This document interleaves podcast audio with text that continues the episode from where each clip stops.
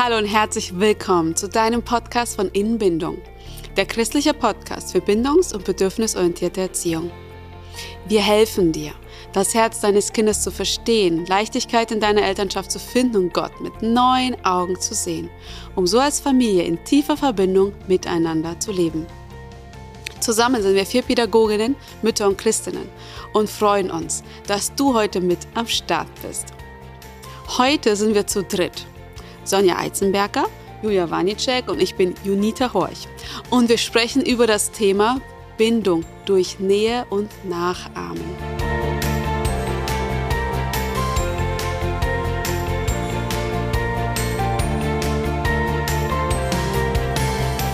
Ja, wir sprechen so viel über Bindung. Die Sache ist nur, was ist Bindung eigentlich? Weil sind wir nicht alle irgendwie gebunden? Geben wir nicht alle irgendwie Liebe an unsere Kinder weiter? Gibt es irgendwas, wo man das festmachen kann? Was ist Bindung? Wie zeigt die sich? Ja, ich finde, da muss man auch noch mit äh, dazu sehen bei diesem Punkt, dass ich glaube, alle Eltern lieben ihre Kinder oder lass es mich ein bisschen einschränken, fast alle Eltern. Es gibt wahrscheinlich schon Eltern, die durch eigene Prägungen, psychische Erkrankungen, was weiß ich, das nicht so unterschreiben würden. Aber prinzipiell alle Eltern lieben ihre Kinder. Aber nicht alle Kinder fühlen sich geliebt von ihren Eltern. Mhm. Und es kommt aber darauf an, was bei den Kindern ankommt, was sie fühlen. Nicht, was wir als Eltern denken oder fühlen, sondern die Frage ist, kommt es bei den Kindern auch an? Also, also es können zwei Paar Schuhe sein. Genau. Wie wird Liebe also fühlbar, ist, glaube ich, die Frage, die dahinter steht, hinter dieser Bindungsfrage. Und da gibt es eben die Bindungswurzeln, Sonja sagt gleich was dazu, äh, die die Kinder ausbilden und die wir als Eltern sättigen können, um so in Bindung mit unseren Kindern zu sein und so auch ihnen unsere Liebe ähm, spürbar und begreifbar äh, zu machen. Genau. Und diese Bindungswurzeln gibt's übrigens auch auf unserer Homepage, ein PDF, kostenlos für euch zum Download. Ein sehr schön gestaltete, sehr schön gestaltete Übersicht von der Anna. Die könnt ihr euch auf äh, inbindung.de downloaden, die Übersicht über die Bindungswurzeln. Genau, also die Bindungswurzeln ist ein starker, ein starkes Bild, sage ich ja, sind zurückzuführen auf äh, Gordon Neufeld, ein kanadischer Entwicklungspsychologe. Und er sagt quasi, dass die Kinder in den ersten sechs Lebensjahren, also wenn alles gut läuft, wenn sie gut emotional begleitet werden, dass sie diese entwickeln. Er vergleicht das Kind quasi mit einer Pflanze, das einen guten Nährboden braucht. Ja? Also der Nährboden muss gut vorbereitet sein und dann können sich diese Wurzeln ausbilden. Wenn es gut läuft, dann lernt das Kind quasi jedes Lebensjahr einen neuen Weg, wie es mit einer Bindungsperson in Verbindung kommen kann und wie sich verbunden fühlen kann vor allem. Und Julia hat es schon gesagt, es sind sechs Bindungswurzeln. Das heißt, in der ersten Wurzel ähm, lernt das Kind sich über die Sinne zu binden, in der zweiten übers Nachahmen, in der dritten über die Loyalität. Dann kommt die vierte Wurzel, da geht es über die Wertschätzung. Also man, man, sieht, es wird immer tiefer, die ganze Sache. In der fünften Wurzel geht es dann über die emotionale Nähe schon. Und wenn wir dann circa am sechsten Lebensjahr sind, dann kommen wir in diese tiefe Vertrautheit rein. Und wichtig zu wissen ist, dass sich eine neue Wurzel nur dann ausbildet, wenn die alte tatsächlich gut gesättigt worden ist. Mhm, genau. Und auch die älteren verschwinden nicht, das ist auch wichtig. Also die sind auch mit da als Grundlage. Man bekommt einfach mehr dazu. Und das Kind braucht halt eine sichere Person, sag ich, damit sie überhaupt diese Wurzeln, also das Kind ausbilden kann. Ich finde, das ist eine richtig coole Botschaft. Das Kind braucht ja. eine sichere Person, mit der es tiefe Wurzeln entwickeln mhm. kann. Es muss nicht die ganze Familie sein. Es braucht eine Person. Das ist ja oft die Sorge von Eltern. Ne? Genau. Und das finde ich so erleichternd, weil ich kann die zu der Person werden mhm. für mein Kind, mhm. indem ich die Prinzipien dahinter verstehe und selber nachgreife und das lebe. Und deswegen lass uns mal praktisch werden. Ja, als, fangen wir mit der ersten an. Als ich äh, mein Kind bekam, habe ich mir extra so eine Stofftrage gekauft. Ja. Ich habe ambulant entbunden, bedeutet, dass ich aber nach dritter oder vierter Lebenstag musste ich zum Arzt. Ja. Ja, zu dieser U-Untersuchung. Nee, ich zu, zur Ach so, okay. Na, da muss man nochmal durchchecken und so, oder? Ähm, genau, und ich hatte mein Baby in der Trage, ganz eng an mir, so voll süß, und bin dann so zur, ähm, zum Arzt gegangen. Und ich kam dann in dieser Praxis an und das Erste, was mir die äh, Arzthelferin sagte, ist, ähm, passen Sie bloß auf, das Kind gewöhnt sich dran. Am vierten Tag hat sie Vierter Lebenstag. krass. Und ich nur so, warte, hm, ich habe es einfach so stehen lassen. Aber ich sag, vierter Lebenstag, passen Sie bloß auf, das Kind gewöhnt sich dran. Das Kind war gerade 24-7 in mir drin. Ja. Ja. Also, ähm, Ja. Also wir waren fünf Tage ähm, auf Station, also mein Mann und ich zusammen. Hier Bonding, ja, hoch 10, hatten ein Familienzimmer. Und bei uns sagte der Chefarzt gleich, weil wir haben die Betten zusammengeschoben, also das Kind zwischen uns. Und es war dann eher, ah, da hat's wer verstanden, ja.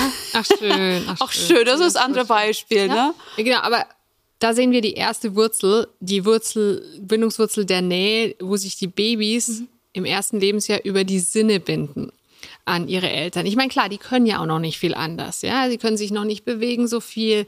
Es ist praktisch nur die Nähe, die Sinne, die ihnen hilft, die Bindung zum Elternteil aufrechtzuerhalten. Das heißt also nicht nur nahe sein und kuscheln, sondern auch schmecken, wenn wir ans Stillen denken. Aber auch die, die nehmen ja auch alles im Mund, ja. Also auch Oder riechen. Genau, riechen, sehen kommt natürlich auch am Anfang, ist ja ganz am Anfang der Sehsinn auch noch unterentwickelt, aber kommt wird dann auch immer besser. Ähm, fühlen, die Stimme hören vom Elternteil, von der Bindungsperson, ja auch Lieder, die man Baby dann manchmal vorsingt, solche Sachen. Also diese ganzen Dinge helfen dem Kind im ersten Lebensjahr, nicht nur in den ersten Lebenswochen, sondern im ganzen ersten Lebensjahr die, die Bindung herzustellen. Und es schreit ja auch, wenn es oft, wenn, wenn die Eltern nicht da sind. Bei uns war es auch so. Mein eines Kind, ich konnte das kaum ablegen. Das hat praktisch in dieser Trage gelebt, ja. Weil es die Nähe so sehr gebraucht Ja, bei uns hat. war das auch so, die ersten Wochen Kind nur auf der Brust geschlafen in der Nacht, was für mich halt echt schlimm war, weil ich musste auf dem Rücken liegen. Ich kann nicht auf dem Rücken schlafen. Okay. Aber das Kind konnte nicht anders. Und da habe ich mich zurückgenommen und mein Mann, der hat es auch natürlich auch übernommen. Und zu sagen, okay, mein Kind braucht diese Nähe, weil mein Kind hat keine andere Möglichkeit, sich gebunden zu fühlen. Das ist, wie wenn mein Kind diese Nähe nicht bekommt oder also wenn es die Mutter auch nicht riecht oder hört oder also nichts von diesen Sinnen da ist, dann ist es für die wie die ist aus, aus der Welt, die existiert nicht mehr. So dramatisch ist es emotional für manche Kinder. Ich meine, natürlich gibt es Zeitperioden, wo sie es aushalten können. Es gibt unterschiedliche Kinder, Aber die sind unterschiedlich wir ja- sensibel sind. Genau. Ja, aber grundsätzlich brauchen sie irgendwie Sinneseindrücke, um sich nahe fühlen zu können. Deswegen dann auch häufig der Tipp, legen Sie irgendwie ein Pyjama oder ein Was nach Tuch oder riecht, irgendwas, was ja. nach Ihnen riecht, damit, wenn Sie duschen gehen, das Kind nicht das Gefühl hat, Sie sind aus, aus der Welt. Ja, und natürlich kann das auch der Mann machen oder auch Großeltern, die sich, äh, die sich kümmern, ja. Und vor allem oder andere sprich, aber sprich auch, wenn du jetzt sagst, Situation mit der Dusche oder mit, Ja. der, mit sonst was, sprich, rede. Das Kind hört die Stimme ja. Ja, auch. ja, ja. Wie gesagt, jedes Kind ist da anders und prinzipiell können das natürlich auch andere Bezugspersonen erfüllen, diese Aufgabe. Aber ja, es ist natürlich, es ist genau das Gegenteil von dem, was uns oft gesagt wird, wie bei dir in der Praxis. Ja, jetzt nimm's doch nicht sofort wieder hoch, wenn's schreit. Jetzt lass es doch mal liegen. Jetzt muss es doch auch mal klarkommen, dass du es nicht sofort wieder hochnimmst. Das Problem ist aber, wenn sich's alleingelassen fühlt und sich riecht, nicht sieht, nicht hört, dann ist es eben das Problem, dass es da keine Bindung empfinden kann im ersten Lebensjahr. Und das ist, weil Bindung das Wichtigste ist, was Menschen brauchen, ist es für die wirklich, wirklich schlimm. Ja, Genau. vor allem, du kriegst ja einen Knacks im Urvertrauen, dann schon. Also wenn, wenn du häufig, also als Baby alleingelassen wirst, dich allein beruhigen musst, also da passiert ja sehr viel äh, hin, im Kopf, ne? Also Hirn, auch traumamäßig, ne? wo das Kind einfach aufgrund von Stressreaktion komplett alles ausblendet, um ähm, weiter irgendwie funktionieren zu können, leben zu können. Also es ist wirklich dramatisch, wenn man das hirnphysiologisch anschaut. Machen wir jetzt aber jetzt hier nicht, Ja. äh, weil das zu weit geht. Aber super interessant, Ja, einfach, dass, dass du dem Kind nicht zu viel Nähe geben kannst, nicht zu Genau. viel kuscheln kannst, nicht zu viel singen kannst, wiegen kannst, schunkeln, was auch immer.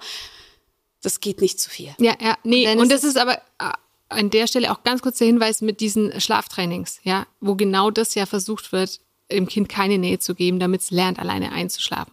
Eben sehr kritisch zu sehen, auch in Bezug auf die Hirnentwicklung und was im Hirn dann auch los ist. Erhöhter Cortisol-Level, der dann auch bleibt. Also der dann nicht wieder verschwindet, wenn das Kind mal eingeschlafen ist, weil das Kind zum dauernden Alarmzustand der Trennung auch versetzt wird.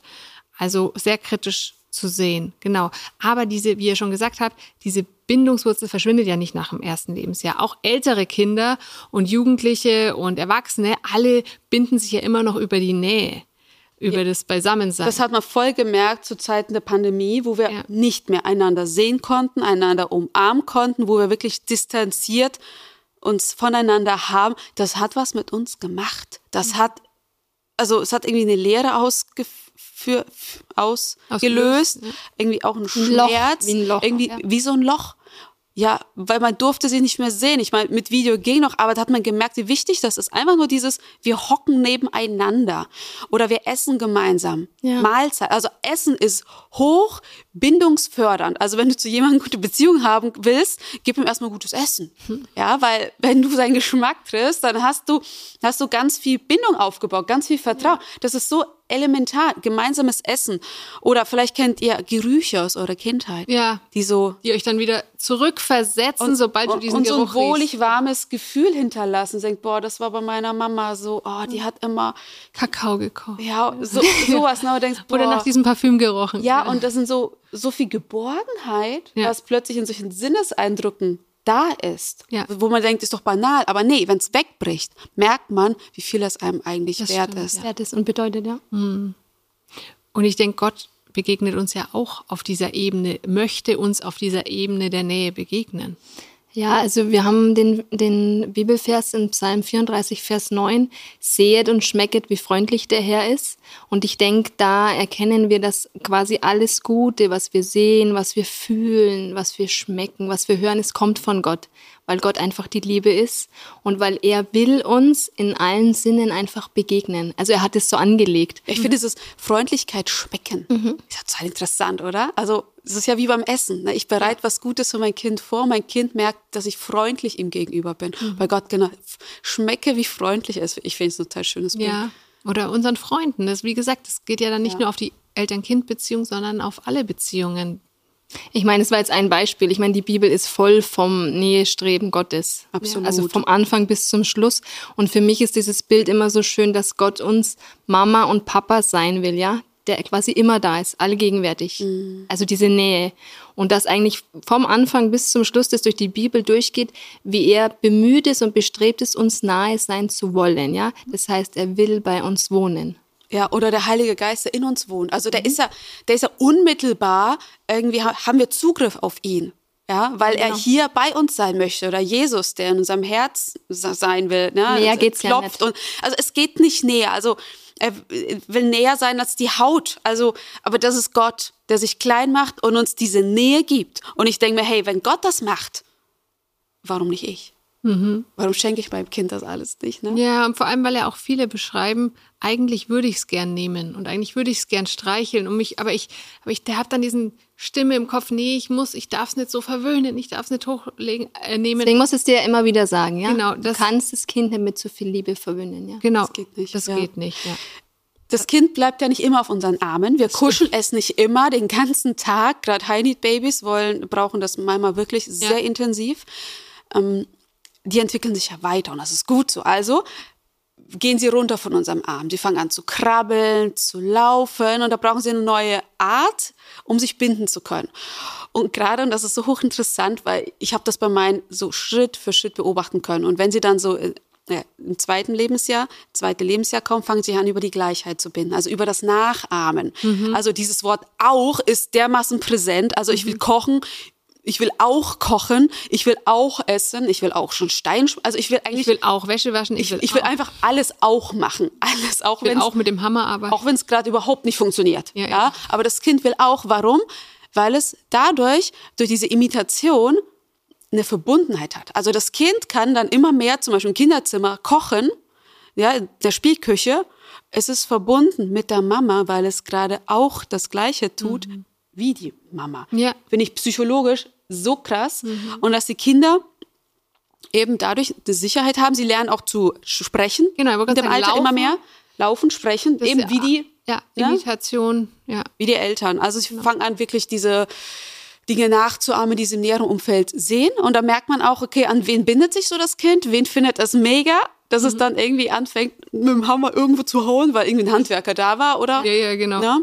Ich meine, es wechselt ja auch manchmal. Und ich meine, wenn man das weiß, also wenn du diesen Hintergrund weißt, dann gehst du auch anders damit um, wenn dein Kind jetzt eben die Spülmaschine ausräumen will oder was weiß ich, bei der Wäsche mit zusammenliegt, ja.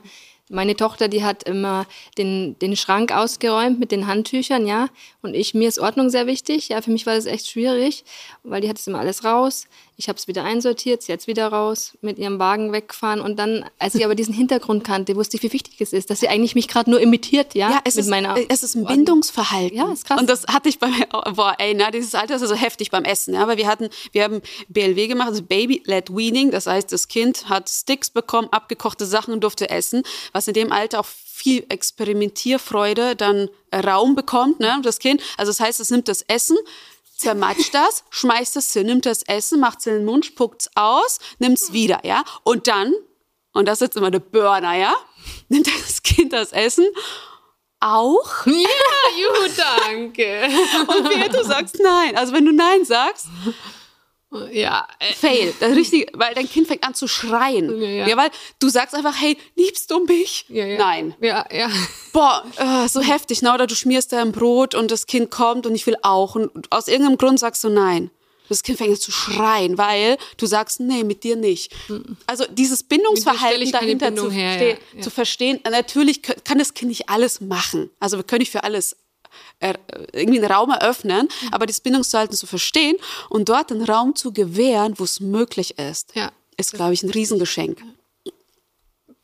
Ja, und auch hier verliert sich's ja wieder nicht nach dem zweiten Lebensjahr, sondern das ist ja auch eine Wurzel, die uns immer bleibt und die wir auch bei äh, älteren Kindern, Jugendlichen, Erwachsenen sehen. Gerade bei Jugendlichen muss ich dran denken, wie, Ja, wichtig ist es, die gleiche Musik zu hören, die gleichen Klamotten zu tragen, wie es äh, angesagt ist. Also die schauen ja manchmal, also wenn ich da in, äh, an meine Schulklassen denke, in, in so einer, was weiß ich, siebten, achten, neunten, zehnten Klasse, wenn du da reingehst, die schauen ja manchmal aus wie so eine Schafherde, weil sie alle das gleiche anhaben. Ja, alle die gleiche Frisur. Ja, die Jungs, die, die eine Frisur, die Mädels, die andere, alle die gleichen Schuhe, die gleiche Marke. Also das, da merkt man, dass dieses Gleichsein sehr wichtig ist. Und da sieht man auch ganz klar, dass auf dieser Bindungswurzel jetzt noch nicht Individualität im Vordergrund steht, sondern dieses ähm, Konformsein, diese Ja, Konformität. Apropos gleiche Kleidung. Ne? Ich hatte das als Teenie manchmal. Ähm, wenn ich irgendwas getragen habe und ich das an einer anderen Person gesehen habe, die ich nicht mochte, Ja. ey, Vollkatastrophe. Ja, ich habe das nicht mehr angezogen, weil das würde ja bedeuten, Das- ich bin mit dir irgendwie in Verbindung, da ist irgendwas, aber ich mag sie nicht. Und äh, das war innerlich für mich richtig schlimm und jetzt verstehe ich auch warum. Ich will mit ihr nichts gemeinsam haben, nichts gleich haben. Ja, und es ist auch äh, interessant, dass es ja nicht nur jetzt um Musik oder ähm, Kleidung geht, sondern auch die Meinung ist ja oft sehr gleich. Und du hast dann über diesen Lehrer, alle haben sie die gleiche Meinung, die zu dieser Clique gehören. Und es ist dann sehr schwer, auch für Jugendliche zu sagen, eigentlich finde ich Dinge ganz okay oder ich finde es gar nicht so schlimm oder was auch immer. Weil du, du bist so auf diese Konformität auch aus, dass du dich gebunden fühlst an deine Clique, indem ihr gleich denkt, gleiches mögt und so weiter, dass es total schwer ist, da dann auch dagegen zu gehen und sich hinzustellen und zu sagen, nö, sehe ich anders. Ja, dazu musst du tiefer gebunden sein. Das Genau. ist also eine weitere Bindungswurzeln entwickelt haben. Ich finde es auch spannend, auch beim Thema Ideologien. Das, Also man kann ja irgendwie religiöse Ideologien haben oder sportmäßig oder allgemein menschenbildmäßig Ideologien vertreten. Und, und da, und da ist es wichtig, dass alle das Gleiche denken oder dass in manchen Gemeinschaften alle eine gewisse wir Art haben, sich ja. anzukleiden, Ja, ja. also einen gewissen Musikstil zu hören. Und da ist kein Raum für kritisches Denken. Ja, das ist krass, weil dann siehst du mal, wo da die stehen geblieben sind. Genau, weil das, das sagt ja was über die Bindungsart, Ja. über die Bindungsfähigkeit eines Menschen aus. Weil die Sache ist ja, dass ähm, das Selbstwertgefühl mit diesem Identifikationsobjekt oder mit der Person oder Ideologie verschmilzt.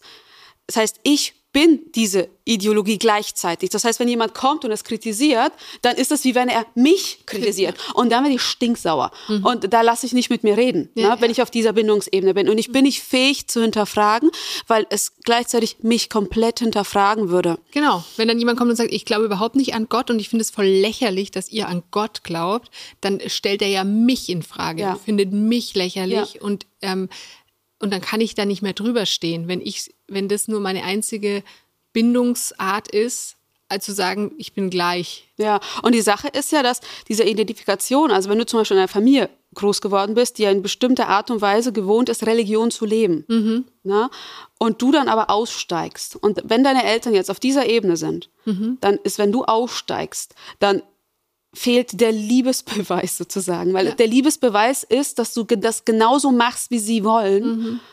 Und wenn sie nicht weiterentwickeln, dann, dann wird Beziehung extrem schwierig. Ja. Und diese Gleichheit, die sehen wir in so vielen Ebenen. Und ich finde es spannend, einfach zu sehen, wie weit bin ich entwickelt, wo, wo ist mir wichtig, gleich zu sein. Weil klar, Menschen, die dann die, die gleichen Interessen haben, wie ihr zum Beispiel, ne, die haben ganz viel Platz in meinem Herzen, weil wir was so viel gemeinsam haben. Mhm. Und das ist wichtig. Und das ist wichtig, das äh, zu, zu, merken. Also ich glaube, sich ins Bewusstsein zu rufen, was ist das, was uns verbindet? Weil mhm. wenn ich bei einem Kind sage dann, boah, hey, du trägst die gleiche Farbe oder hey, wir haben irgendwie den gleichen Geschmack oder sowas. Das schafft sofort Verbindung und schenkt gleichzeitig auch Sicherheit. Hm. Ja, auf jeden Fall. Ja, ich denke, das ist auch interessant, ist, wenn wir noch einen Blick drauf werfen, wie Gott uns in der Ebene begegnet. Und es ist auch wieder so ein starkes Bild, weil Gott hat uns ja quasi erschaffen in seinem Bild. Ja. Das heißt, wir wurden ihm gleich gemacht. Mhm. Ja? Also das heißt, er versteht den Kern unseres Wesens. Und als er dann quasi Jesus geschickt hat, wurde die Sache noch tiefer, weil er ist ja quasi Mensch geworden, Jesus, um uns gleich zu sein. Genau. Das heißt, er versteht meine Not, ja, er versteht meine Angst, er versteht die Unsicherheit, meine Verletzungen und deswegen kann er mir helfen. Gleichzeitig ist er aber auch auf Vorbild mit dem ich mich absolut identifizieren kann aufgrund, aufgrund dieser Sache, ja. ja, ja. Und ich habe auch erlebt, einfach je mehr ich mich da mit Jesus beschäftige und mich vom Herz berühren lasse von ihm, um, also umso mehr verändert sich das. Ja, ja? Halt in, also in Korinther steht genau. das ja, ne? durch Anschauen werden wir verändert. Mhm. Und das ist ein total krasses Prinzip, weil wir das mit den Kindern schon erleben. Die ahmen den nach, an die sie gebunden sind, da wo sie mhm. verbunden sein wollen. Mhm. Und das ist bei Gott genau das Gleiche. Also wir, wir fangen an, ihm nachzuahmen, wenn Gott Platz in unserem Herzen bekommt. Ja, und das überleg, passiert wie krass automatisch. Das ist. Du begegnest dieser Liebe und die weckt, sie weckt in dir den Wunsch, dass du auch diese Liebe lebst. Genau, ja. Ja, ja also das Thema Gleichheit hat bei mir auch wirklich viel ausgelöst, glaube ich. Also als ich das so verstanden habe und das bewusst meinen Kindern weitergegeben habe und geguckt habe, in welcher Ebene sind die Kinder gerade. Ich finde das also wirklich, wie gesagt, hochinteressant, weil ich habe das so wirklich für mich immer beobachten können. Jetzt die Bindungsebene, die Bindungsebene und gerade auf der Bindungsebene, wo sie sind, sind sie gerade extrem verletzlich. Mhm. Aber wir haben noch zwei Folgen über Bindungswurzeln, da werden wir noch mehr, mehr. drauf eingehen. Ja. Also wenn ich äh, unser Podcast bereichert, ne, liebe Zuhörer, liebe Zuhörerin, dann abonniere ihn einfach. Ja, wir haben über die zwei Bindungswurzeln geredet. Erste, im ersten Lebensjahr binden sich Kinder über die Sinne, also riechen, schmecken, hören, fühlen, sehen, sehen. Ja. ja, damit fühlen sich verbunden und das ist ihre ihre Art Sicherheit, Liebe aufzusaugen. Geborgenheit. Und genau. Geborgenheit. Ja. Mhm. Genau. Und dann im zweiten Lebensjahr wenn die Kinder mobiler werden, dann beginnen sie eben sich über die Nachahmung zu binden. Sie wollen das machen, was ihre Bindungspersonen tun. Und wenn diese Wurzel dann wiederum gut gesättigt wurde, wenn sie erfüllt ist sozusagen, wenn sie ausgelebt werden konnte, dann kommt im dritten Lebensjahr die dritte und darüber geht es dann in der nächsten Folge. Einmal über die Bindung durch Loyalität im dritten Lebensjahr und über die Bindung durch Wertschätzung im vierten Lebensjahr. Dazu dann das nächste Mal mehr. Das war eine Folge von Inbindung, in Verbindung leben mit deinem Kind, dir selbst und Gott. Danke, dass du dich mit uns heute auf den Weg zu diesem Ziel gemacht hast und wir freuen uns schon auf das nächste Mal mit dir. Bis dahin, mach's gut.